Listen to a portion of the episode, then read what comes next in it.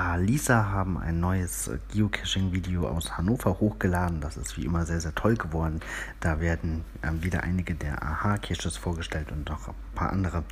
Und das komplementiert die Dreierreihe ähm, der Hannover-Videos. Richtig schön, hat mir gut gefallen.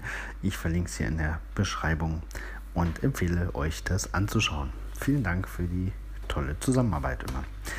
Ansonsten hat Groundspeak im neuen Newsletter ähm, ja, einen Artikel gepostet oder geteilt. Da geht es darum, wie Geocaching andere Lebensbereiche beeinflussen kann.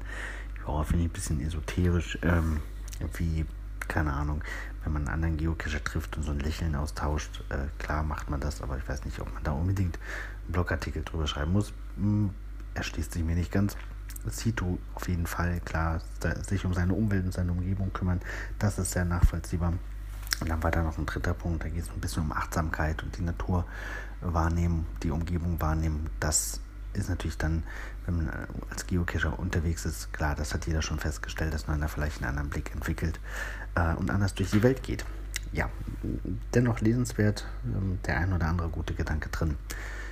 Ansonsten ein kleiner Reminder, ihr habt noch vier Tage Zeit, um die äh, Cash Carnival äh, Souvenir Aktion zu beenden. 500 Punkte braucht man, um alle Souvenirs zu erhalten.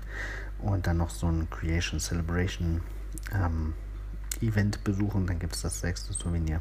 Dafür habt ihr noch bis Sonntag Zeit. In diesem Sinne viel Spaß. Bis bald im Wald.